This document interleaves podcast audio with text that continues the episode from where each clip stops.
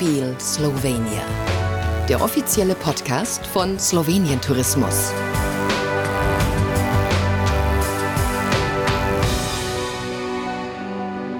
Schön, dass Sie mit dabei sind. Das sind die Sport- und Kultur-Travel-Talks von Slowenien Tourismus und drei Tage lang beschäftigen wir uns mit diesen wunderschönen Aspekten die Synergien zwischen Reise, also Tourismus, aber auch Sport und Kultur. Und da hat Slowenien einiges zu bieten. Gestern hatten wir auch schon einen wunderbaren Talk und zwar mit ähm, der Tourismusdirektorin von Deutschland und aber auch von Jubiliana und haben da schon ein bisschen eingetaucht, haben geguckt, was es da für wunderschöne Projekte gibt. Heute stelle ich Ihnen etwas ganz Besonderes vor. Wir bleiben heute auf Deutsch, haben hier sogar einen Übersetzer mit an Bord. Und ich äh, stelle jetzt auch gleich alle vor. Warum machen wir das eigentlich? Wir wollen Ihnen einfach die Möglichkeit geben, ein paar mehr Projekte noch kennenzulernen und dann auch noch mit Menschen, die diese Projekte leben, mit Passion leben. Und das finde ich immer am allerschönsten, wenn die Geschichten von den Menschen selbst erzählt werden. Ich bin Sabrina Gander. Ich freue mich, dass ich Sie jetzt begrüßen darf in diesem wunderbaren Format. Und in diesem Talk sprechen wir über einen ganz besonderen Kulturaspekt und das ist die Sprache. Das ist das geschriebene und gesprochene Wort.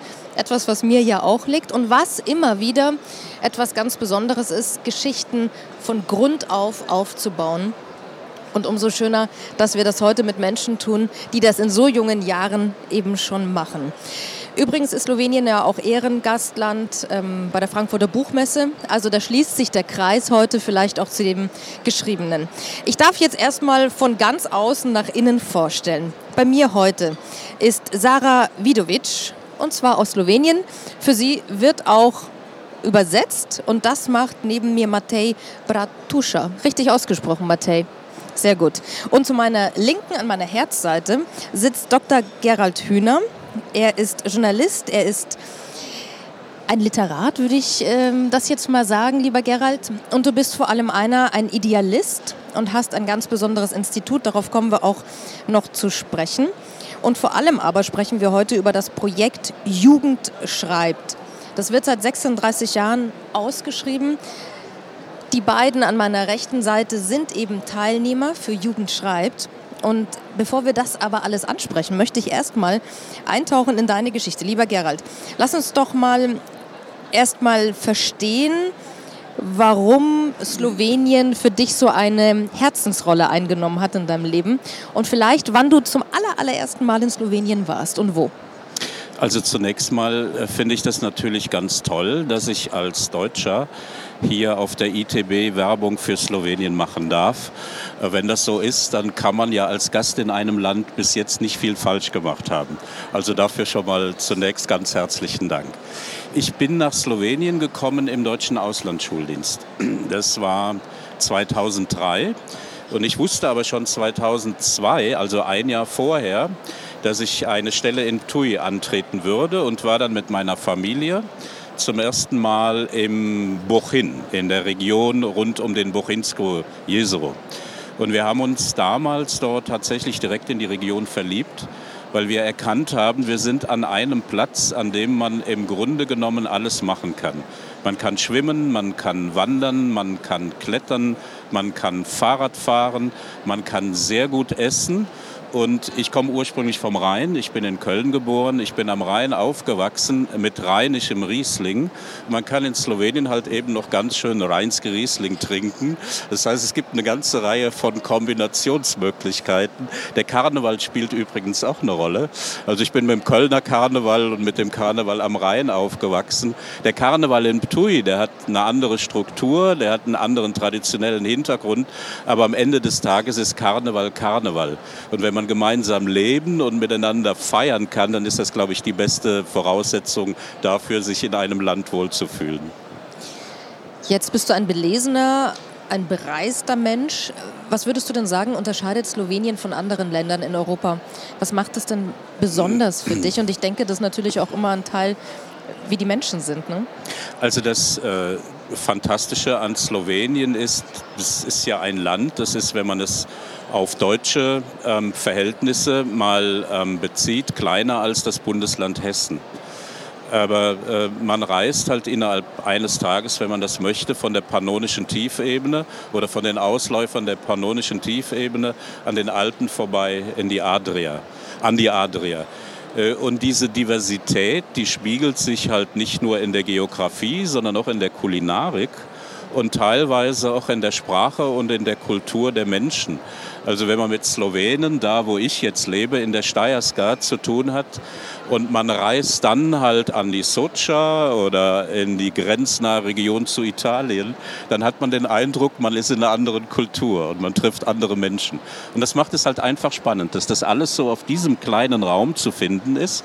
Und das gilt eben auch wieder für das Essen und für das Trinken, was ich eben schon angesprochen habe.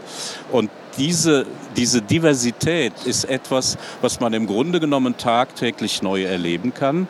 Gilt übrigens auch für Menschen, die in Slowenien aufgewachsen sind, also die auch immer noch die Chance haben, ihr Land neu zu entdecken. Da können wir ja vielleicht dann im Rahmen des journalistischen Projekts auch noch drüber sprechen. Das machen wir gleich. Ähm, apropos Kulinarik, ich weiß ja nicht, ob Sie das wissen. Ich wäre gerne in Slowenien aufgewachsen, denn da gibt es das einzige Schulrestaurant, das mit einer Michelin-Plakette ausgezeichnet wurde. Also man wächst schon mit der perfekten und wunderbaren Kulinarik auf. Ich möchte gar nicht an meine Schulkantine denken und die äh, harten Brezen, die es da gab. Was hat dich denn dazu bewogen, Gerald, oder andersrum, wann hast du dich denn so verliebt, dass du gesagt hast, ich möchte in Slowenien auch leben? Also ich bin ja keiner, der am Anfang einer Berufsbiografie steht. Ich habe jetzt, ähm, wenn man sagt ein Vierteljahrhundert, dann klingt das besser als 25 Jahre. Ich habe jetzt ein Vierteljahrhundert in der Region verbracht. Ich habe lange in Ungarn gelebt und gearbeitet. Meine Tochter ist in Ungarn geboren. Dann war ich zum ersten Mal in Slowenien, dann war ich lange in Kroatien und habe immer in dieser internationalen Region auch Projekte gemacht mit Jugendlichen, aber auch mit Lehrerinnen und Lehrern, um ihnen zu zeigen, wie spannend es ist, wenn man halt journalistische Recherche macht zum Beispiel, weil man da Dinge entdeckt und Jugendlichen Dinge vermitteln kann, die die traditionelle Schule eigentlich nicht vermittelt. So, und dann war ich äh, lange im deutschen Auslandsschuldienst. Ich war beim Goethe-Institut als sogenannter Experte für Unterricht. Und irgendwann stellt man sich die Frage, ja, was macht man denn jetzt? So, und wir haben uns dann überlegt, meine Tochter, meine Frau und ich, wir bleiben in der Region. Wir nutzen das Netzwerk, das wir haben. Wir nutzen die Kenntnisse, die wir haben. Wir haben sehr viele Menschen, mit denen wir arbeiten, sehr viele Institutionen, die wir arbeiten. Und wir versuchen das jetzt zu nutzen für die nachhaltige Arbeit mit Jugendlichen in der Region und dann auch für die Region. Ich darf mal vorausschicken, als Journalistin ist es etwas ähm, sehr Schönes, wenn man miterlebt, dass ganz junge Leute lernen zu recherchieren. Denn die schönsten Geschichten, die gibt es ja nicht irgendwo ähm, bei großen Namen, sind dort nicht verortet, sondern die allerschönsten Geschichten gibt es, die liegen ja auf der Straße. Und man muss sie einfach nur erkennen. Aber das können ja nicht sehr viele. Und wenn man sie erkannt hat, muss man sie auch noch richtig anfassen, Interviews führen, recherchieren, Faktencheck, darüber reden wir später auch nochmal, was ihr da wirklich macht, das ist großartig. Und jetzt kommen wir eben zu diesem Projekt Jugend schreibt. Erklär uns doch mal ganz kurz, was das ist, wann es losging und dann kommen wir danach auch langsam mhm. auch zu den wunderbaren Geschichten, die ihr schon umgesetzt und publiziert habt, unter anderem in der FAZ. Mhm. Also Jugend schreibt ist eigentlich ein medienpädagogisches Projekt, das ursprünglich mal entwickelt worden ist von einem IZOP-Institut, das sitzt in Aachen in Kooperation mit verschiedenen deutschen überregionalen oder regionalen Tageszeitungen und hatte ursprünglich dieses Ziel, Jugendliche mit dem Lesen und mit dem Schreiben in einen praktischen ähm, Kontakt zu bringen. Denn das eine ist ja über Medien zu lernen und das andere ist konkret Medienarbeit zu machen, auch mit Publikationen. Und dieses Projekt gibt es, Jugendschreib gibt es seit 36 äh, Jahren. Ich bin dann 1995 in den deutschen Auslandsschuldienst gegangen nach äh, Ungarn. Ich hatte selber journalistische Erfahrungen, habe ein bisschen Hörfunk gemacht, habe ein bisschen geschrieben und ich kannte dieses Projekt aus Deutschland.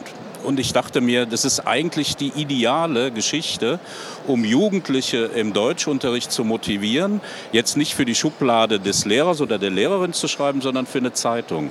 Dann habe ich ein Konzept entwickelt, das ist angenommen worden und mittlerweile gibt es das Projekt eben nicht nur in Deutschland, wir machen es in Slowenien und in diesem Jahr ist erstmals auch eine Schule aus China dabei, wenn ich es recht in Erinnerung habe, aus Shanghai.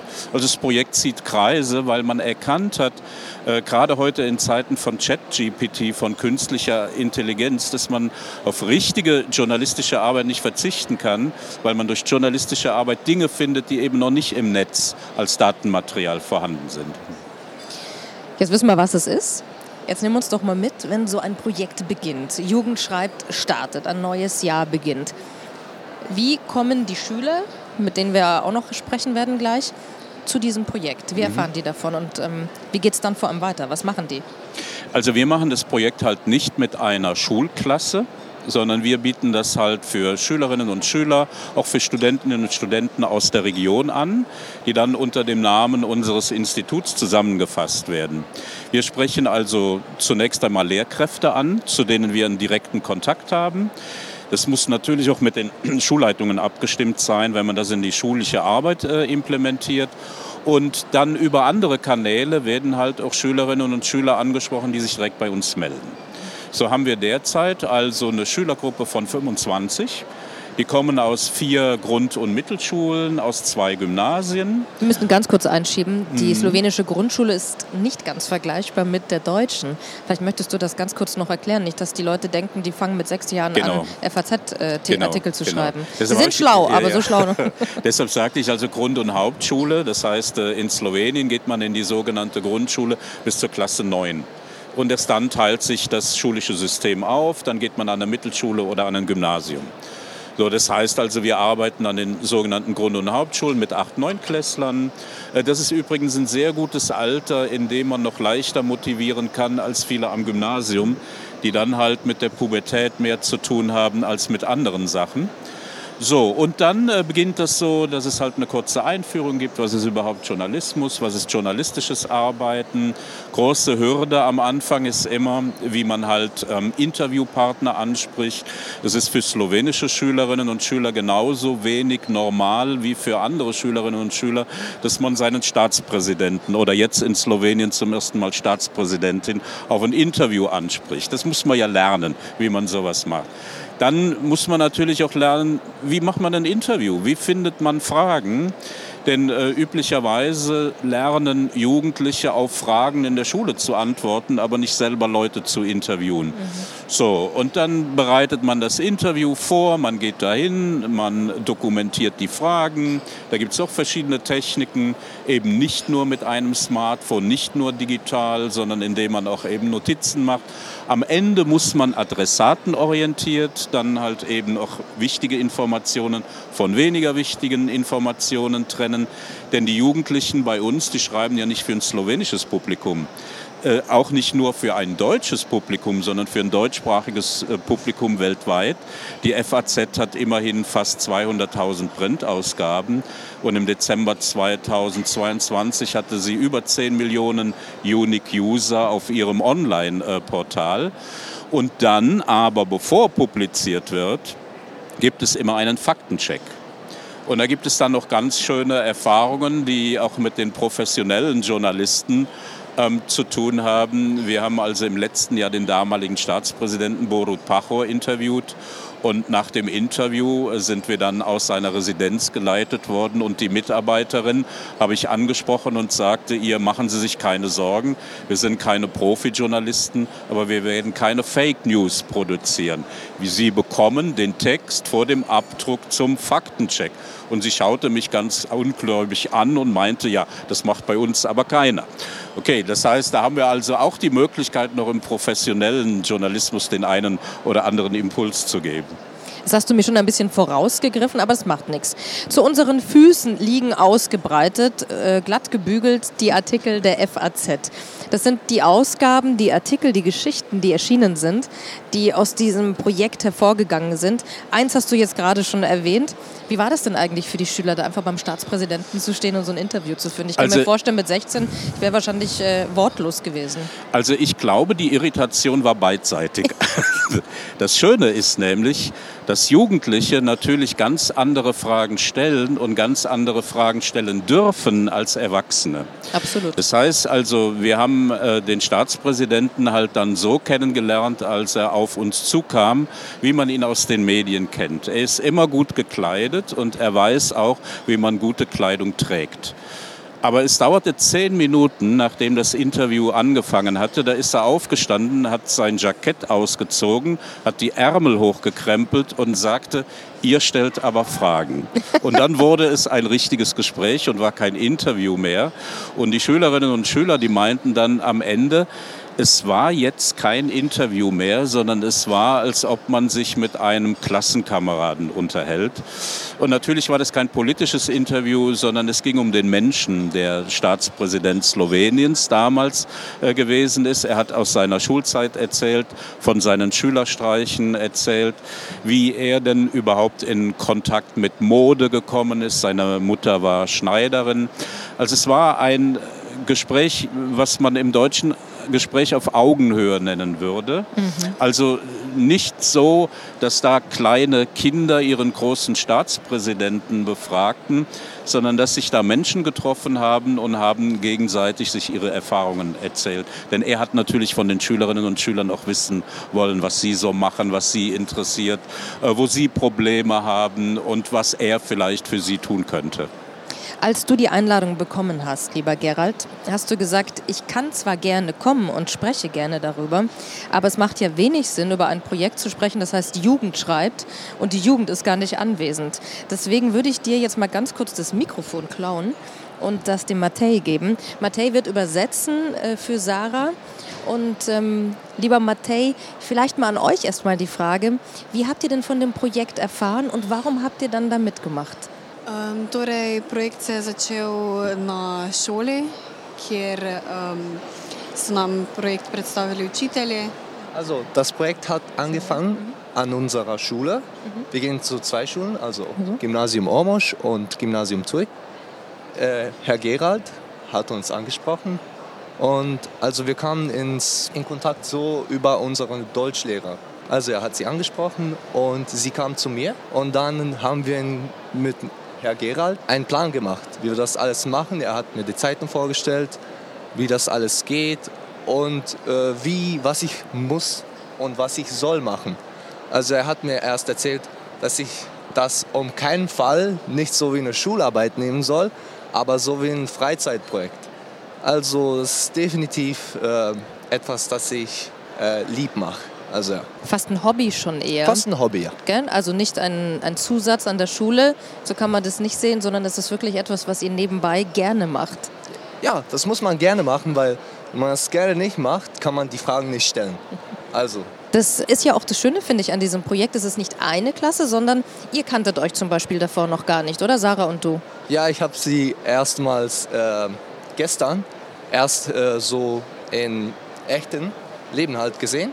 Weil vorhin haben wir nur über Zoom geredet und das war eigentlich nicht so wie ein äh, echter Austausch. Austausch, ja. So sagt man es.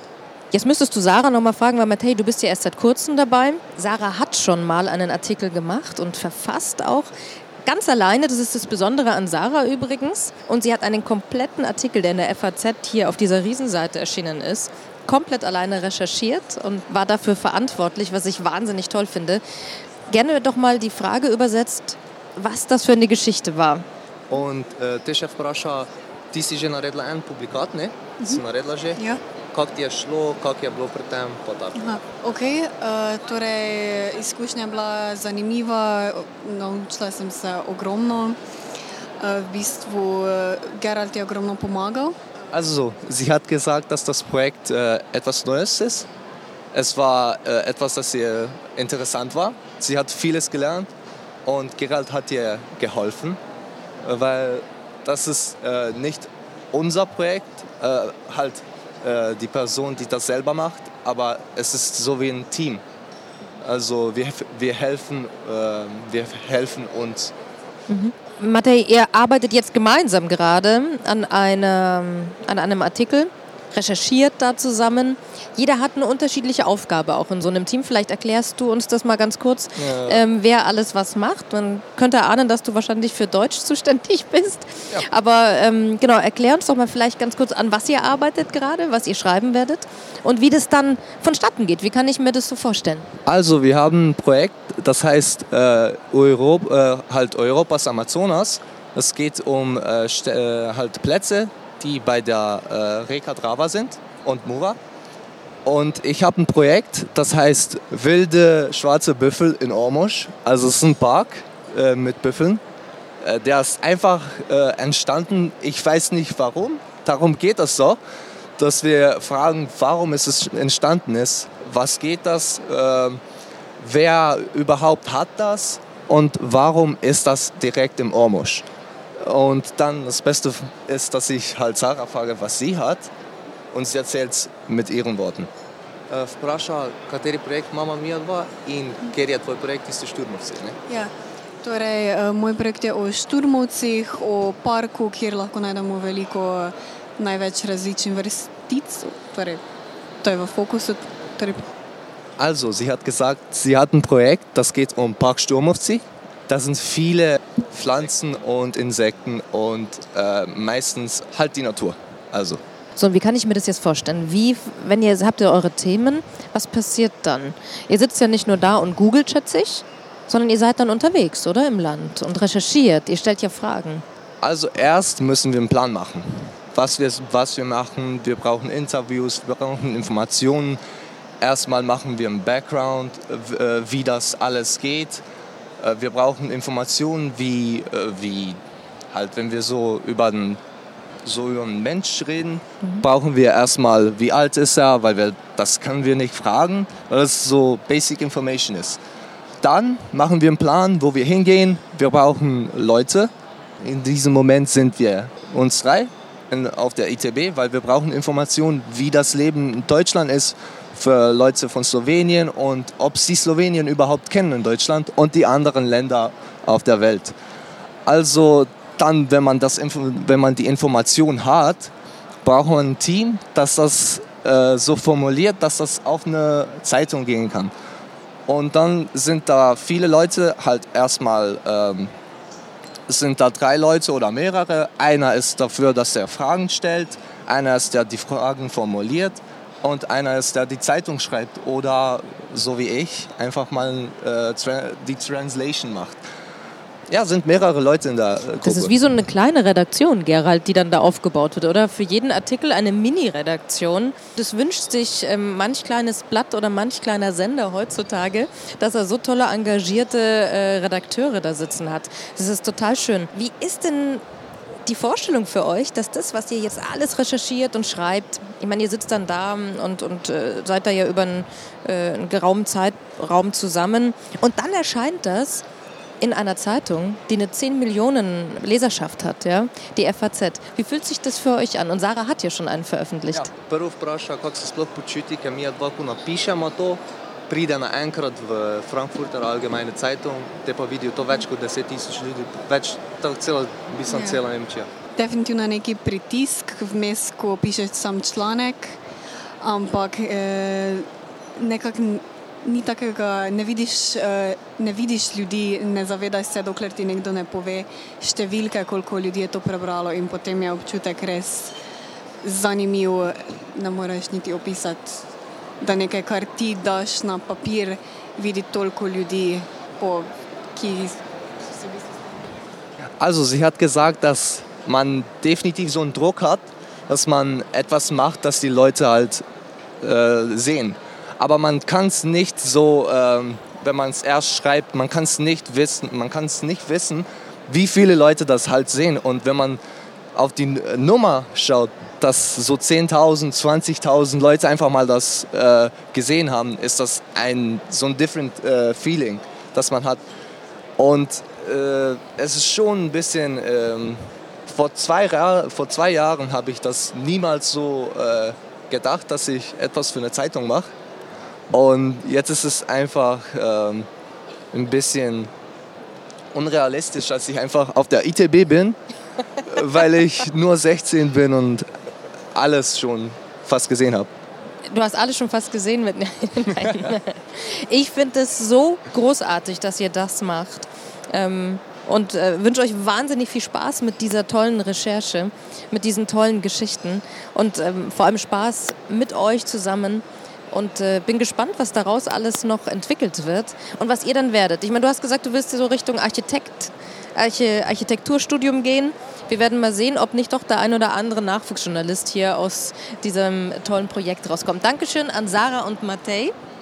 Die haben einen Applaus verdient, oder?